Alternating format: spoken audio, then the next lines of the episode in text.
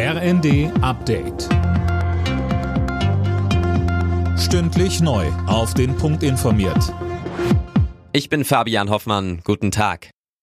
In vielen Kitas und Horten ging heute nichts mehr. Wegen des Warnstreiks im öffentlichen Dienst sind bundesweit viele Einrichtungen zugeblieben. Laut der Gewerkschaft Verdi hatten rund 70.000 Beschäftigte im Sozial- und Erziehungsdienst die Arbeit niedergelegt. Demnach gab es in etwa 50 Städten Kundgebungen und andere Aktionen.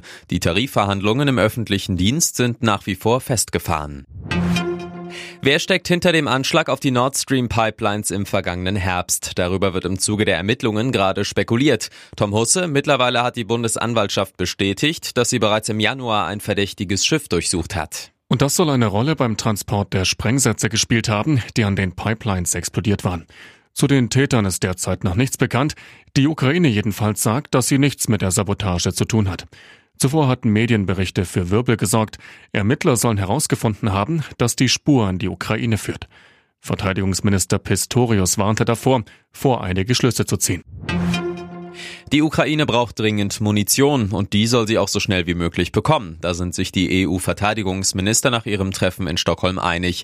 Der EU-Außenbeauftragte Borrell hatte vorgeschlagen, dass Kiew Munition im Wert von einer Milliarde Euro aus den Beständen der Mitgliedsländer bekommen soll. Dazu Verteidigungsminister Boris Pistorius. Wir müssen in Zukunft besser aufgestellt sein, Munition koordinierter, gemeinsamer äh, zu bestellen, zu produzieren. Wir müssen zu Standardisierungen kommen, zu mehr Kompatibilität von Munition. Das sind aber Aufgaben für die Zukunft. Jetzt gilt es, die ersten Schritte zu machen.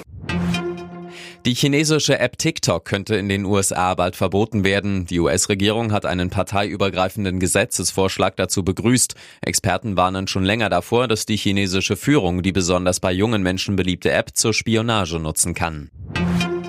Der FC Bayern will in der Fußball Champions League das Viertelfinale klarmachen. Am Abend empfangen die Münchner dazu Paris Saint-Germain zum Achtelfinal-Rückspiel. Das Hinspiel in Paris hatten die Bayern mit 1 zu 0 gewonnen. Anstoß in München, 21 Uhr. Alle Nachrichten auf rnd.de